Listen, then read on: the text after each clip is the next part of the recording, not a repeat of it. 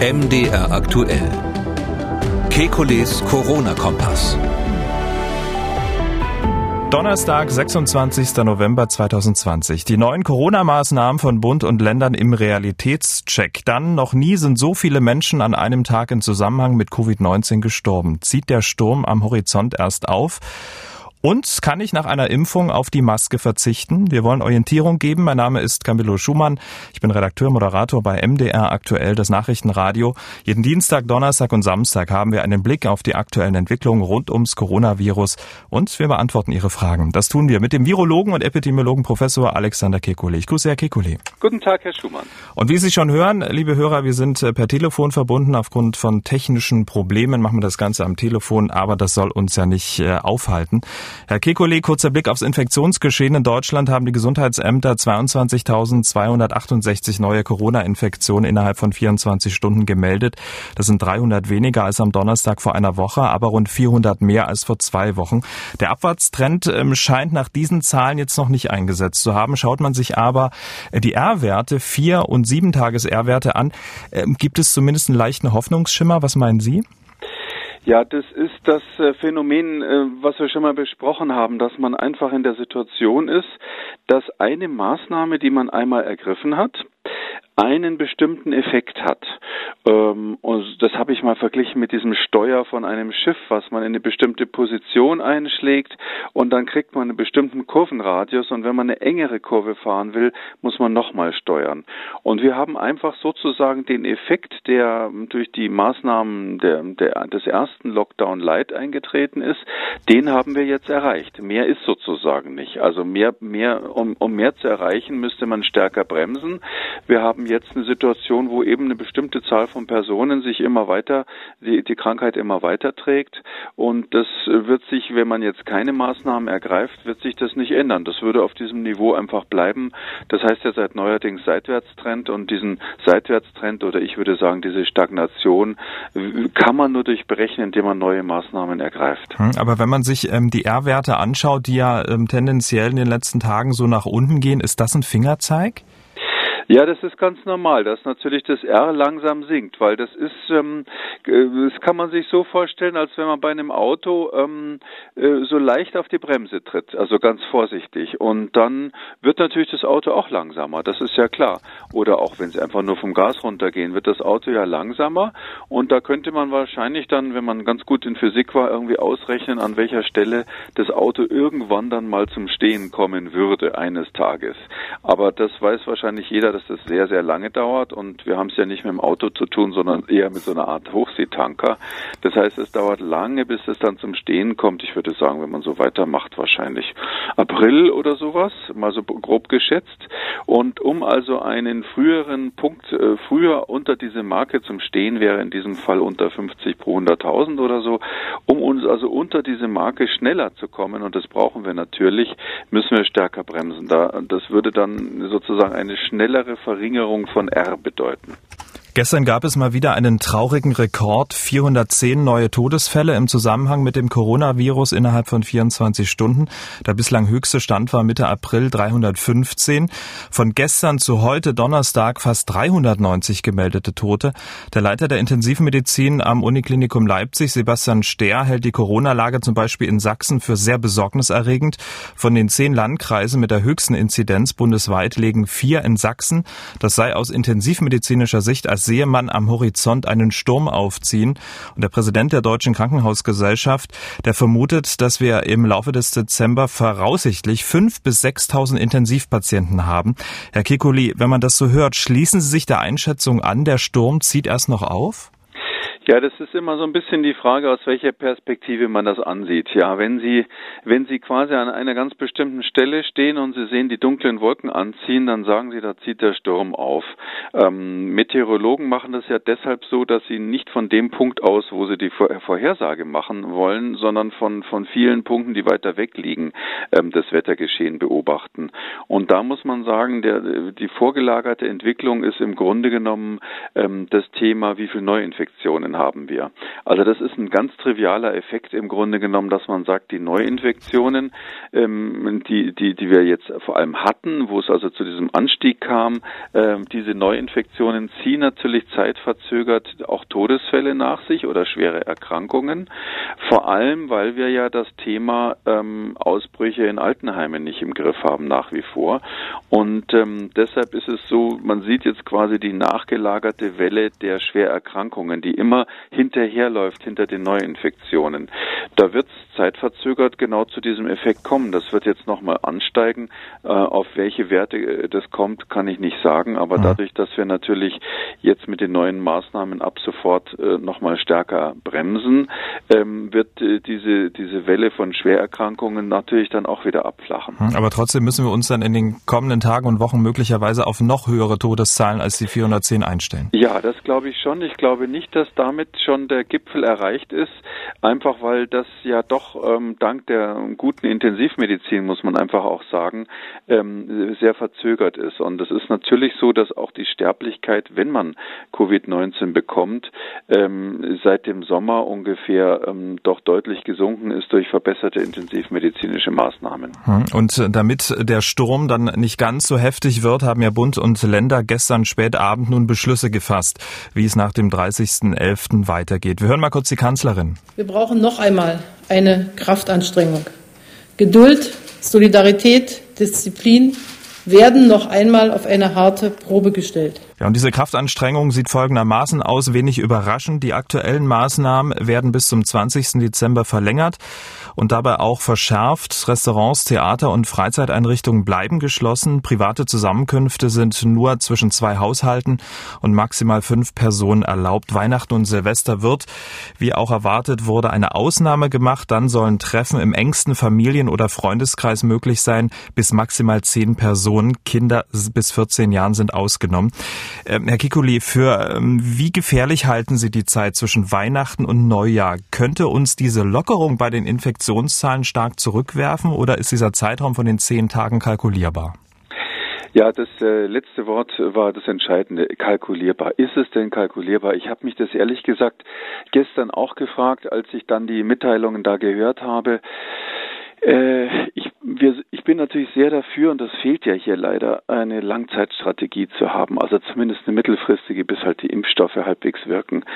Ähm, ob man jetzt ähm, am 26.11., gestern war dann der 25., tatsächlich für einen Monat im Voraus schon so eine mh, mm, gravierende Änderung, so eine gravierende Lockerung letztlich erlauben kann und, und dann kalkulieren kann, da habe ich ehrlich gesagt Zweifel. Also ich weiß es ehrlich gesagt nicht. Und ich, wenn ich jetzt äh, in der Lage gewesen wäre, ich hätte wahrscheinlich als Politiker ehrlich gesagt, wir wissen noch nicht, wie stark der zweite Bremseffekt dann sein wird, weil das einfach ganz extrem davon abhängt, äh, ob die Bevölkerung mitmacht. Und wenn die Bevölkerung wirklich mitmacht und wenn das alles so funktioniert, wie man sich das vorstellt, dann würde ich sagen, die Maßnahmen sind mit einer Ausnahme bei den Schulen, da sollten wir gleich nochmal drüber mhm. sprechen, die Maßnahmen sind ähm, adäquat und richtig und waren ja notwendig. Aber äh, jetzt zu sagen, zehn Haushalte dürfen sich treffen, ähm, das heißt ja zehn Personen ähm, von den Haushalten her unbegrenzt, äh, plus noch Kinder in beliebiger Zahl. Ähm, da muss ich einfach sagen, das ist natürlich schon mutig, jetzt schon zu sagen, wir werden bis dahin diese Bremse haben, weil, weil, weil das Bild, von, was wir jetzt gebraucht haben mit dem Tanker, der da abgebremst wird oder ähnliches, das hat natürlich einen ganz gravierenden Unterschied zur epidemischen Lage. Da, da verlässt lässt uns sozusagen das Bild, nämlich dass man die epidemische Lage nicht mit den einfachen physikalischen Formeln vorhersagen kann, mhm. weil das Verhalten der Menschen hier entscheidend ist. Hm, es gibt ja jetzt zwei auch äh, Informationen, die ich persönlich auch noch nicht so richtig einschätzen kann. Zum einen wird diese Ausnahme an Weihnachten und Silvester gemacht oder in dem Zeitraum dazwischen. Auf der anderen Seite sagen Bund und Länder, wir wollen uns ähm, am 14. Dezember nochmal treffen, um möglicherweise über Verschärfung zu sprechen. Meinen Sie, ob dann Weihnachten ins Wasser fällt oder ob man das kategorisch ausschließt? Ich würde sagen, am 14. Dezember ähm, droht der Grinch nochmal vorbeizukommen. Ähm, also es ist ja hier schon mal dazu gesagt worden und das ist eine große Schwäche einfach politisch gesehen an dem gestrigen Beschluss, äh, dass die Länder sehr, sehr viel Optionen weiterhin haben, das in die eine oder andere Richtung auszulegen. Es ist in vielen Teilen ein Plan für einen Plan, den man verabschiedet hat und äh, die Hoheit bleibt bei den einzelnen Bundesländern ähm, und da ist natürlich jetzt ein gewisses Zerfallen der, der Vorschriften in, in den Bundesländern vorprogrammiert. Ich bin ziemlich sicher, dass es so sein wird, dass einige Bundesländer sagen, diese Ausnahmeregel, wenn sie denn gehalten wird bis Weihnachten, ich, ich hoffe mal das ja. Ich sage mal, dass wenn die Deutschen sich da vernünftig verhalten, wird es dabei bleiben, dass man Weihnachten feiern kann wie geplant. Ähm, also mit diesen zehn Haushalten, zehn Personen. Und das ist natürlich schon sehr gravierend. Ja, da, das ist, das ist sehr, sehr mutig und theoretisch könnten sie das, die Familien feiern ja unterschiedlich, aber ähm, äh, wenn ich mich jetzt an meine Familie erinnere, wie wir das früher gemacht haben, da hatten wir am 24. einen Teil der Familie eingeladen, am 25. einen anderen Teil und am 26. wieder einen anderen Teil. Das machen wir dieses Jahr natürlich nicht so, aber äh, rein theoretisch könnten Sie ja quasi an jedem Weihnachtsfeiertag zehn Personen aus zehn Haushalten einladen. Also ähm, das heißt, das ist, ich glaube, dass es trotzdem bei der Weihnachtsregelung bleibt aus psychologischen Gründen, aber ähm, ich bin zum Beispiel sicher, dass äh, der bayerische Ministerpräsident äh, sagen wird, äh, nach Weihnachten ist Schluss damit. Also 27. spätestens ist dann, äh, zieht dann wieder das alte Regime an und man wird auf keinen Fall in den ähm, Hotspots, wenn ich mal so sagen darf, da gehört ja Bayern dazu, ähm, an Silvester so eine ähnliche Lösung laufen lassen. Ganz kurz noch nachgefragt, Sachsen-Anhalt, weil Sie es gerade angesprochen haben, will da aus, äh, ausscheren. Äh, Ministerpräsident Rainer Haseloff hat wirklich kurz nach äh, der Videokonferenz der Regierungschef angekündigt, auf die Einschränkung auf maximal zwei Haushalte verzichten zu wollen. Er findet das nicht lebens, äh, entspreche nicht der Lebensrealität vieler Menschen. Äh, ist das berechtigt oder grob fahrlässig? Also die Einschränkung zweier Haushalte, die jetzt ja auf fünf Personen ähm, reduziert wurde, das gilt ja zunächst mal bis Weihnachten, soll dann an Weihnachten kurz eine Ausnahme geben und dann in den meisten Bundesländern äh, wieder anziehen. Ähm, ich glaube, wenn man, wenn man diese Pandemie mit einem halbwegs einheitlichen Konzept bekämpfen will. Und das ist ja hier die Idee gewesen dieser ganzen Veranstaltung gestern. Äh, dann müssen sich eben alle Bundesländer daran halten. Das, äh, ich meine schon, dass das sinnvoll ist zu sagen, wir wollen auch diejenigen, äh, die ähm, im Moment noch nicht so hohe Fallzahlen haben, auch die wollen wir da sozusagen mit unter den Schutzschild stellen, weil wir äh, wissen, dass gerade die Menschen oder die Regionen, wo momentan wenig los ist, das sind die, die ja am gefährdetsten sind für einen völlig neuen, un unvorhergesehenen Ausbruch. Und das haben wir in Italien gesehen, dass nachdem zunächst Norditalien so schwer betroffen war, dann in der zweiten Welle es eben Süditalien erwischt hat, weil die, weil die diese strikten Maßnahmen auch gar nicht gewohnt waren von der Bevölkerung her. Daher bin ich eigentlich schon dafür, dass man eine einheitliche Lösung hat. Und ich meine, da bin ich nicht der Einzige. Das war ja eigentlich die Ansage der Ministerpräsidenten, dass sie gesagt haben, wir einigen uns jetzt auf ein bundesweites Konzept. Das sollte sogar ja eigentlich, wenn ich das mal richtig in Erinnerung habe, sowas wie eine mittelfristige Strategie noch beinhalten. Und jetzt zerfällt es ja schon, wie ich jetzt mitbekomme, an, an der Zeit bis Weihnachten. Ähm, genau, da wird es dann ähm, ja möglicherweise jeder Koch sein eigenes Süppchen kochen in den Bundesländern. Was ähm, auch noch eingeführt wurde, war ist so eine zweite rote Linie. Wir kennen ja schon die Inzidenzgrenze von 50 Neuinfektionen pro 100.000 Einwohner innerhalb von sieben Tagen. Für Gebiete mit besonders hohen Corona-Infektionszahlen sollen nun zusätzliche Beschränkungen gelten ab einer Inzidenz von über 200 Neuinfektionen pro 100.000 Einwohner. Ähm, dieser Punkt wurde heftig diskutiert diskutiert gestern. Zum Beispiel gilt diese neue Grenze für weitere Maßnahmen an den Schulen. Was halten Sie denn von dieser neuen Grenze? Ja, das ähm, ist ja so, diese, diese Corona-Ampel, ja, das zuletzt, zuletzt wurde ja gesagt, ab 50 steht die Ampel auf Rot, nicht? Und äh, das war ja eine Ampel für, für Ministerpräsidenten und nicht für die Bevölkerung. Und die sind ja dann munter gleich bei Rot rübergefahren, sobald die Ampel da war. Ähm, das erinnert mich an, eine, an meine Jugend, wo meine Mutter manchmal gesagt hat, wenn ich am Beifahrersitz sah und, saß und sie ist dann irgendwo mal so bei, bei sehr rot über die Ampel irgendwo gerauscht im letzten Moment. Und dann habe ich als Sohn gesagt, Mami, das war aber rot. Und dann hat sie gesagt, ja, aber noch nicht dunkelrot. und jetzt hat man eben so eine Art Dunkelrot hier eingeführt, äh, weil man ja sowieso dauernd bei Rot rüberfährt. Ähm, also das ist insgesamt natürlich äh, erstens vom Konzept nicht überzeugend. Und zweitens meine ich auch rein epidemiologisch ist es so, wissen Sie, 50 ist ja schon so, dass da die Gesundheitsämter wirklich am Anschlag sind. Äh, der Kanzleramtsminister Braun hatte ja mal ausgerechnet, dass man eigentlich in der Größenordnung von 30 pro 100.000 die die Belastungsgrenze der Gesundheitsämter hat. Äh, das ist dann politisch hochgesetzt worden auf 50 und wenn man jetzt sagt 200, da weiß ich gar nicht mehr, was das für eine Grenze sein soll. Ähm, da ist man in einem Bereich, wo, wo die Gesundheitsämter, wenn man dann die 200 wieder erreicht hat, eigentlich gar nichts davon haben. Also man hat dann sozusagen Chaos A gegen Chaos B getauscht. Das heißt, ich glaube, man muss weiterreichende Maßnahmen ähm, und das wurde ja von vornherein mal so beschlossen, äh, im Sommer sogar schon. Man muss die spätestens bei diesen 50 wirklich zünden und sagen, wir machen die dann so konsequent, bis wir wieder unter 50 sind. Oder das Gesamtkonzept stürzen und sagen, okay, dann geht es eben nicht mehr um die Nachverfolgung. Wenn ich mal ehrlich sein darf, also vielleicht sehe ich das auch zu wissenschaftlich, aber weil ein Wissenschaftler will natürlich immer ein Konzept sehen. Aber aus meiner Perspektive ist es, ist es so, es fehlt einfach, dass jemand mal sagt, das hätte ich gerne am liebsten schriftlich, dass jemand sagt, also folgendes ist unser Ziel, so und so wollen wir es erreichen, das sind unsere Grundannahmen, zum Beispiel ab, ab wie viel Abstand gibt es wirklich eine Infektion oder wie viele Personen dürfen in Raum zusammen oder wie oft müssen die Luftwechsel sein. All diese Basisparameter, die kennt man natürlich nicht im Detail, klar, aber ich würde mir wünschen, dass man sagt, das ist unser Arbeitskonzept, so ist unsere Arbeitshypothese und auf der machen wir jetzt folgende Regeln. Dann hätte das Ganze Hand und Fuß.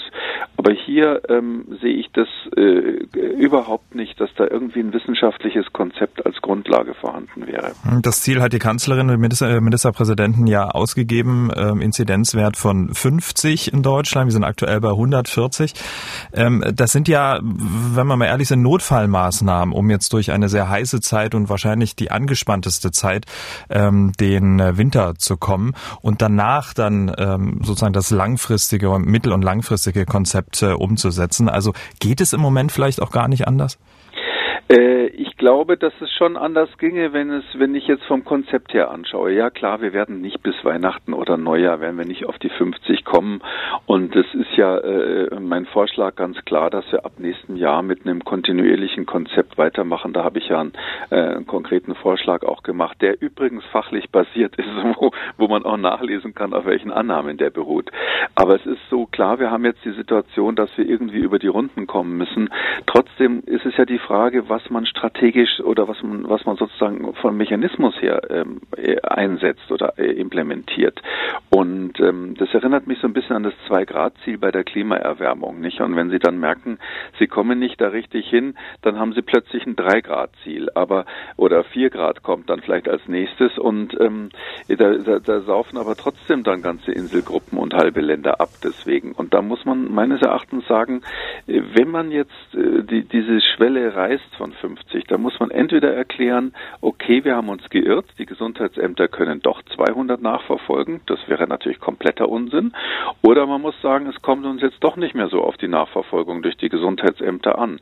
Ähm, oder man muss erklären, warum man erst ab 200 eigentlich eingreifen muss, um dann irgendwann mal im Februar, März vielleicht die 50 zu erreichen.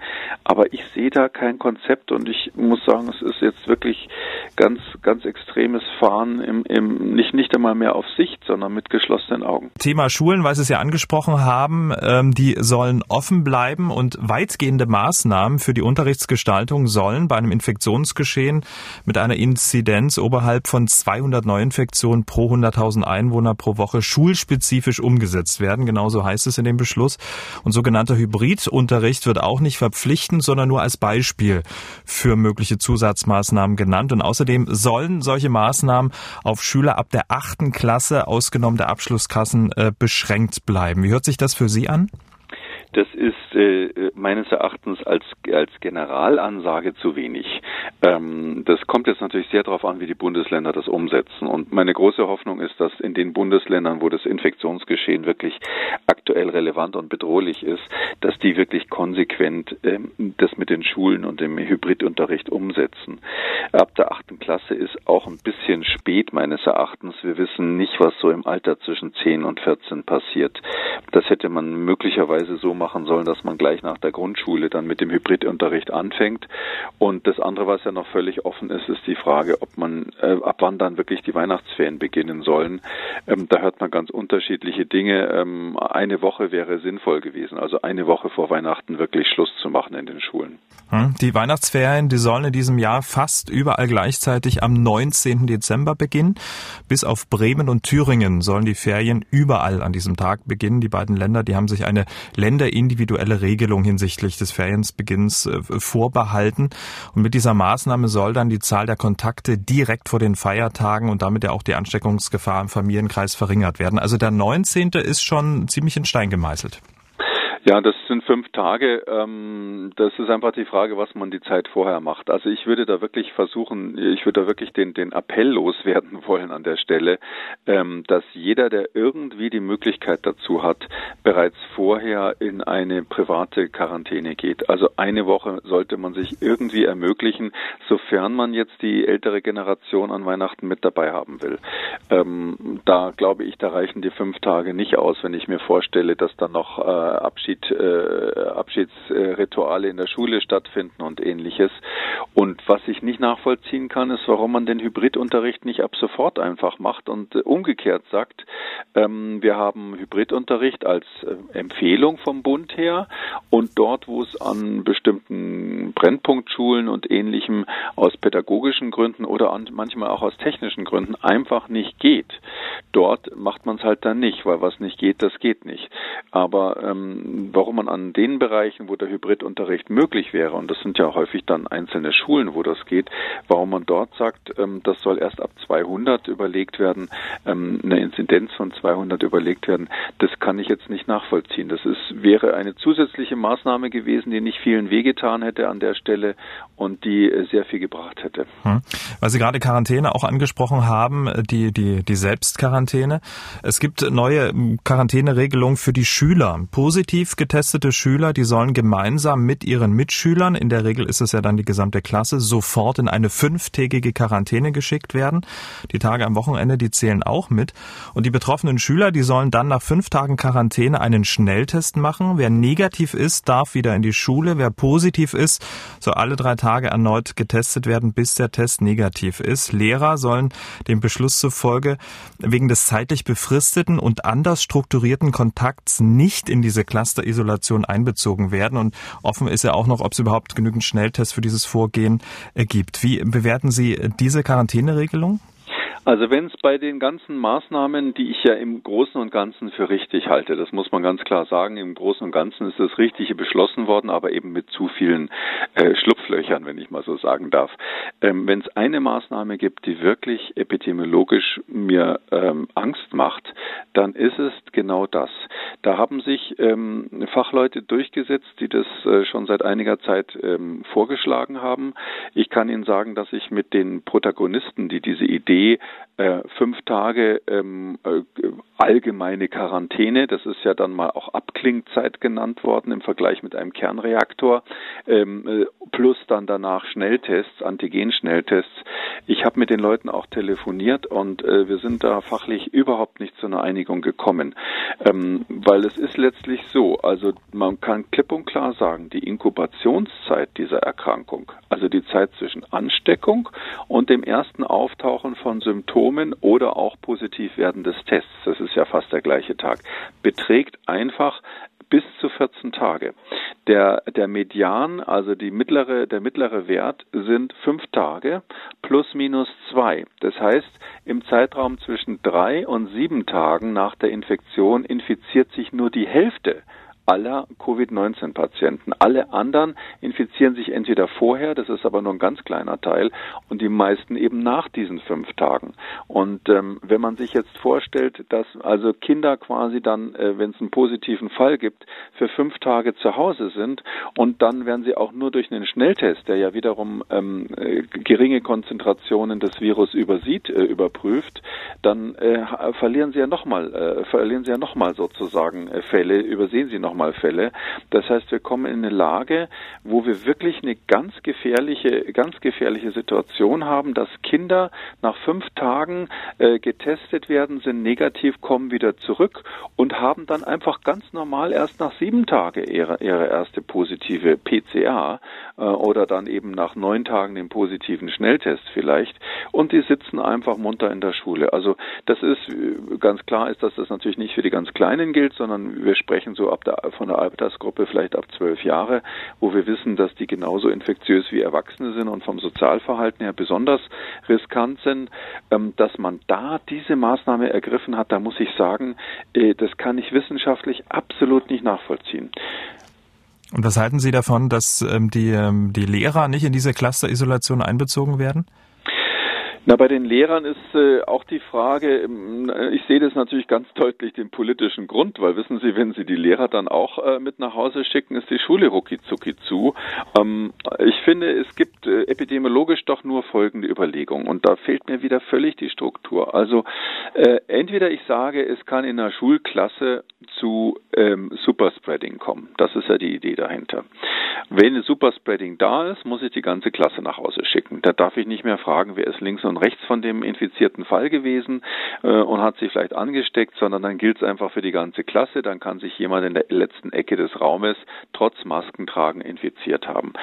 Gut, wenn das offensichtlich die Annahme ist, schicke ich also die ganze Klasse heim. Das ist ja hier die Basis. Warum soll dann der Lehrer, der vorne steht, den alle face-to-face -face anschauen? Die Schüler schauen sich ja nicht die ganze Zeit gegenseitig an, aber hoffentlich auf den Lehrer. Schaut mal alle her, sagt doch der Lehrer gerne. Ähm, warum soll ausgerechnet der der nicht infiziert werden. Äh, bloß weil er einen Meter weiter weg steht, dann reden wir aber von Tröpfcheninfektion. Also Sie merken schon, also für einen Fachmann ist es so, ich will wissen, was da das Konzept dahinter ist, den Lehrer sozusagen rauszulassen, wenn ich von einer aerogenen Infektion ausgehe. Und da fällt mir nur ein, na gut, wir wollten halt nicht alle Schulen zumachen, also gilt es nicht für den Lehrer. Ich kann vielleicht noch mal etwas zu diesen fünf Tagen dazu sagen. Es gibt eine ähm, ganz aktuelle Studie, die gerade veröffentlicht veröffentlicht wurde in, in einem der renommiertesten Journale, die wir haben, im New England Journal of Medicine, die ist am 11.11. .11., ähm, gerade veröffentlicht worden. Da hat man bei einigen tausend Rekruten im amerikanischen Militär ähm, ein Experiment gemacht. Man hat die erst zwei Wochen lang in eine häusliche Quarantäne geschickt und dann zwei Wochen lang unter Aufsicht in so einem College quasi, so einem Militär, Marine College hat man die dort beaufsichtigt. Die haben versucht, ein ähm, bisschen Social Distancing zu machen, Masken zu tragen und so weiter, aber klar, junge Rekruten, die sind natürlich nicht perfekt davon. Äh, dann hat man die ganz systematisch alle paar Tage mit der PCR untersucht und geguckt, wie stecken die sich gegenseitig an. Man musste, wusste, wie viele vorher infiziert waren. Ein paar haben da Infektionen reingetragen und dann hat man genau verfolgt, wie die Ansteckungen war. Und was dabei rausgekommen ist, das ist die bisher am besten kontrollierte Studie, weil niemand so genau kontrolliert wird wie Rekruten beim Militär. Was dabei rausgekommen ist, ist, dass ein erheblicher Teil erst am 14. Tag überhaupt positiv geworden ist. Ähm, also das heißt also, man hat da die, die, das Ergebnis dieser Studie war, dass man gesagt hat, passt mal auf, selbst die 14 Tage könnten nicht ausreichen als Quarantänemaßnahme, weil einige eben erst nach zwei Wochen noch positiv werden und dann andere mhm. anstecken können. So ist die wissenschaftliche Faktenlage. Und vor diesem Hintergrund zu sagen, wir verkürzen das in Deutschland als einziges Land der Welt auf fünf Tage und danach einen Antigen-Schnelltest, da muss ich sagen, da würde ich gerne mal die, die, die wissenschaftliche Datenlage sehen und das Papier sehen, wo einer es gewagt hat, als Fachmann das aufzuschreiben. Äh, und, und das muss man doch da mal diskutieren. Da kann es doch nicht sein, dass zwei, drei Leute das den, den äh, Ministerpräsidenten äh, so als, als Hintertür quasi anbieten und das dann politisch beschlossen wird. Hm, aber ist das denn auf ähm, Kinder und Jugendliche anwendbar? Das in dem Fall waren das ja Jugendliche, also diese diese Rekruten sind, naja, sagen wir junge Menschen. Das sind junge Menschen, na, keine keine Schüler. Aber es gibt absolut keinen Anlass äh, anzunehmen, dass zwischen, sage ich mal, 22-jährigen bis 25-jährigen Marine-Rekruten ähm, und ähm, 17-jährigen oder 15-jährigen äh, Schülern einer weiterführenden Schule epidemiologisch irgendein Unterschied wäre. Das Einzige, wo wir ja so ein bisschen den Verdacht haben und dass es anders sein könnte, sind Grundschüler und Kita-Kinder, weil da merkwürdigerweise es ja kaum zu Ausbrüchen kommt. Aber bei weiterführenden Schulen haben wir ja auf der ganzen Welt Ausbrüche und da gibt es keinen Grund davon auszugehen, dass es bei uns nicht so ist. Hm. Kommen wir noch äh, ganz kurz zum Einzelhandel. Dort äh, gilt ja eine Maskenpflicht vor und im Laden und eine Beschränkung der Fläche je Kunde. Bis 800 Quadratmetern, die, die Zahl kennen wir irgendwie, kommt uns sehr bekannt vor, bis mhm. 800 Quadratmetern Verkaufsfläche je 10 Quadratmeter pro Kunde und bei Geschäften ab 800 äh, Quadratmetern müssen 25 Quadratmeter je Kunde zur Verfügung gestellt werden. Der, Handels, äh, der Handelsverband HDE kritisiert das Ganze. Es gäbe keinen sachlichen äh, Grund, äh, diese, diese 800 Quadratmeter Regel zu erlassen und befürchtet auch ähm, ja, Warteschlangen vor den Geschäften und in den Innenstädten. Wie sehen Sie diese Regelung? Das war dringend überfällig, dass man das begrenzt. Ich muss ganz ehrlich sagen, ich wusste gar nicht, dass es da noch Schlupflöcher gibt. Ähm, ich habe mir aber wirklich Sorgen gemacht wegen Black Friday. Das ist ja jetzt schon morgen. Äh, und ähm, wenn ich mich erinnere, wie Black Friday in, in, in vielen Kaufhäusern aussieht, die machen morgens die Tür auf und dann drücken die Menschenmassen da rein in die Kaufhäuser, weil da eben dann die Billigangebote zur Verfügung gestellt werden.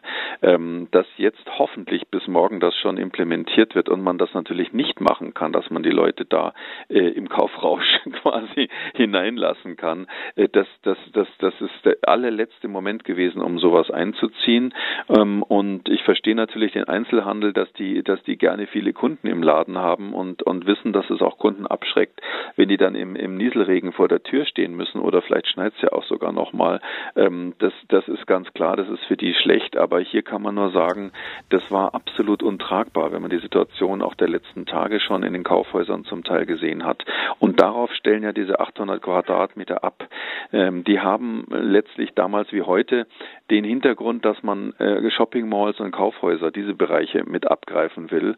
Ähm, und da ist es einfach so, dass wir wissen, äh, die haben ja viele Flure außen, ja, die haben so sehr viele Bereiche, wo gar nicht verkauft wird. Äh, und deshalb drängt sich, wenn ich mal so sagen darf, dass die Kundschaft vorm Wühltisch und wenn Sie das Ganze dann ähm, auf die Grundfläche rechnen würden bei einer riesigen Shopping Mall, dann könnten Sie, würden Sie ja viel zu viele Leute reinlassen, weil die ja nicht, die drängen sich ja nicht auf den Flur irgendwo, den Sie dann dabei haben. Andererseits dann zu sagen, ja gut, wir nehmen nur die Fläche äh, bis zu fünf Meter Abstand von allen Verkaufsregalen, ähm, das wäre wahrscheinlich die akademisch richtige Lösung gewesen. Ähm, das ist etwas, was die, was die äh, Geschäfte natürlich ähm, jetzt ohne äh, äh, ohne Gutachten und so weiter auf die Schnelle nicht hinbekommen hätten. Darum mhm. hat man jetzt gesagt, okay, äh, wir wollen das in großen Geschäften, weil die viele Leerflächen haben, sich das nicht drängelt. Da hat man diese 800 Quadratmeter. Der andere Punkt ist, diese Shopping Malls oder auch größeren Kaufhäuser, die haben erfahrungsgemäß Kundschaft, die von weiter weg kommt. Da wissen wir, dass der Einzugsbereich dann größer als beim Tante Emma Laden nebenan, sofern es sowas noch gibt. Und da ist es so, dass der große Einzugsbereich natürlich dann epidemiologisch auch bedenklich ist, weil die Leute dann die Infektion über größere Strecke hin und her tragen. Hm, also Daumen nach oben für diese, für diese Regelung. Ja. Ähm, ganz kurz noch abschließend, Mitte Dezember, wir haben es ja schon erwähnt, treffen sich Bund und Länder wieder. Und dann könnte der Teil-Lockdown ja erneut verlängert werden, wenn die Fallzahlen nicht deutlich sinken. Das ist leider nicht absehbar, hat die Kanzlerin ja auch gesagt. Also der Status quo bleibt bestehen, vermutlich auch deutlich nach Weihnachten und Neujahr hinaus. Also das Konzept, das wir gerade eben besprochen haben, könnte die Mittelfristlösung sein, oder? Ja, das ist halt letztlich eine Art äh, weiterer Lockdown. Das ist jetzt nicht mehr Light, sondern Semi-Light oder so, ähm, deutlich verschärft. Ähm, was besonders abstrus ist, darf ich zum Schluss noch sagen, ist, dass ja als Maskentragen im Freien auch angeordnet wird. Ähm, das ist jetzt nun eine Lösung, eine Situation oder eine Anordnung, wo, wo man am allerwenigsten äh, wissenschaftliche Daten für hat.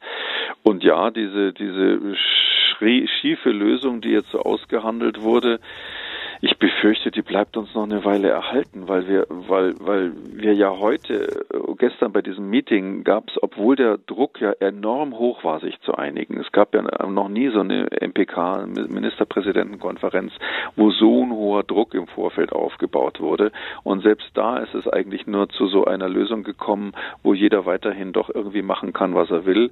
Ich glaube nicht, dass die sich vor Weihnachten dann auf äh, plötzlich auf ein mittelfristiges Konzept einigen wird. Das wird jetzt erstmal so weitergehen, ähm, sofern man nicht ganz grundsätzlich die Strategie umstellt. Das ist meines Erachtens erforderlich. Dann kommen wir noch äh, zu einer Hörerfrage.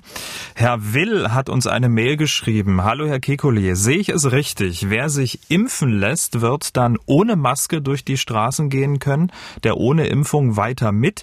Ich sehe darin ein großes Problem im Alltag. Äh, wie wird das dann in Büros zum Beispiel gehandelt? Da könnte ja jeder sagen, er ist geimpft und braucht keine Masken mehr. Viele Grüße. Das ist natürlich eine gemeine Hörerfrage. Also die Hörer werden, werden immer schlauer. Es ist, es ist klar, das ist natürlich ein Riesenproblem. Wie, wie phasen wir eigentlich diese Impfungen dann ein? Also das ist ja, wir haben dann ja ganz verschiedene Populationen. Wir haben dann Leute, die sind immun durch die Durchseuchung. Es gibt solche, die sind geimpft, da kann man es schön dokumentieren. Und es gibt die armen Menschen, die noch gar nichts haben oder es gar nicht wissen. Ähm, ja, da braucht man ein ganz gutes Konzept für. Also ähm, meines wäre, aber da müssen wir nochmal ausführlicher vielleicht drüber sprechen, meines wäre, dass man letztlich sagen muss, bis die Herdenimmunität erreicht ist. Das heißt, bis wir sehen, dass die Fallzahlen so in den Keller fallen, dass, dass es wirklich absurd wird, weiterhin ähm, Schutzmaßnahmen zu ergreifen, bis dahin müssen wir eigentlich für alle antiepidemische Maßnahmen gelten lassen. Aber diese Diskussion, die muss erst noch geführt werden. Das ist vollkommen richtig. Aber wir haben damit heute den Auftakt gemacht. Damit sind wir am Ende von Ausgabe 125. Vielen Dank, Herr Kekulé. Wir hören uns dann am Samstag wieder, dann wie gewohnt zu einem Hörerfragen-Spezial. Bis dahin. Bis dann, Herr Schumann. Ciao. Sie haben auch eine Frage, dann schreiben Sie uns an mdraktuell-podcast.mdr.de oder rufen Sie uns an, kostenlos 0800 322 00. Kekules Corona-Kompass als ausführlicher Podcast auf mdraktuell.de, in der ARD-Audiothek bei YouTube und überall, wo es Podcasts gibt. Wer das ein oder andere Thema nochmal vertiefen möchte, alle wichtigen Links zur Sendung und alle Folgen zum Nachlesen unter jeder Folge auf mdraktuell.de. MDR aktuell. Kekules Corona-Kompass.